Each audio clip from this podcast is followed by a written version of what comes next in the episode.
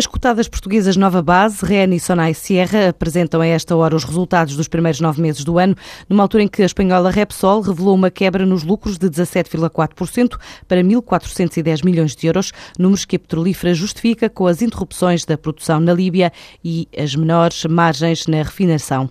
A portuguesa Ove Solution assistiu a um autêntico boom nas exportações nos últimos três anos, cresceu mais de 104% em volume, mantém o ritmo de crescimento, estimando fechar 2013 a subir mais 17% a 18%. Esta empresa produtora de contentores para o setor dos plásticos oferece soluções para gestão de resíduos, como ecopontos, e aposta em destinos apoiados pelo Banco Mundial e também pelo Banco de Fomento Americano. Financiam projetos destes dois continentes para soluções amigas do ambiente em matéria de gestão de resíduos. Assim explica Henrique Jacinto, o diretor-geral da Ove Solution.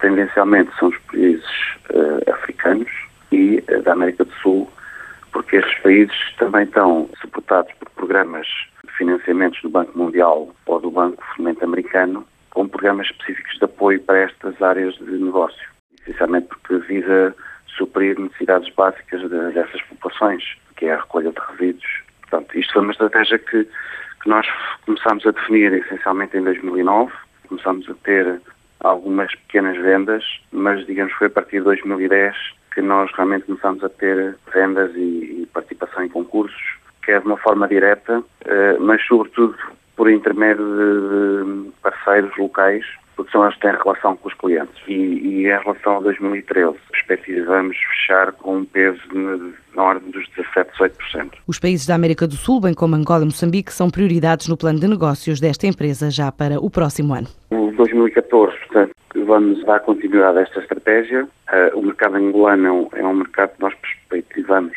com um, continuidade no crescimento, tem sentido desde 2010.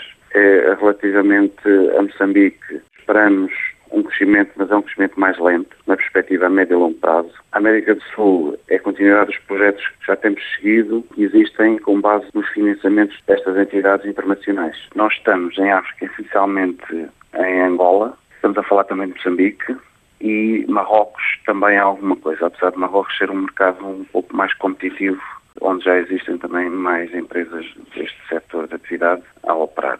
Na América do Sul, essencialmente em países como o Uruguai, o Peru e o Chile. Estamos a olhar para países como a Colômbia. O Brasil é sempre um caso mais complicado, porque não pode ser visto como um país, mas sim como vários países. Cada Estado é tem que ser visto em função das especificidades. A Ove Solution pertence a uma holding de capitais portugueses, tem uma faturação média anual de 6 milhões de euros. Os vinhos de Portugal viajaram de novo até à China para participar em vários eventos. O primeiro começa hoje, é a Feira do Setor, Hong Kong International Wine and Spirits Fair. Trata-se mais uma viagem de quase meia centena de produtores portugueses para promoção no mercado chinês. O convite foi da Vini Portugal, que programou uma série de seminários, provas e concursos, numa altura em que as exportações de vinhos portugueses para a China cresceram cerca de 27% em valor no primeiro semestre e representa já quase 20 milhões de euros, ou seja, é o quinto mercado destino dos vinhos portugueses fora do espaço europeu.